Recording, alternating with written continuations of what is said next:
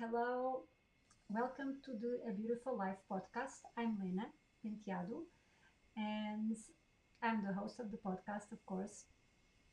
And this is just a, a quick trailer to tell you a bit about what you, we're going to talk about.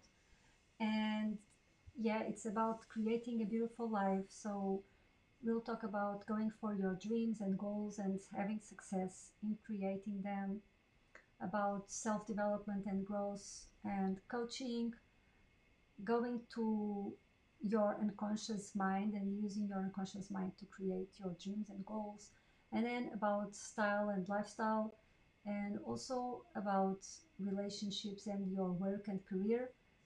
Um, because everything is connected, so to create a beautiful life, we really need to focus on all areas. So that's it. Talk soon. See you in the next episode or the first episode, and talk soon. Bye.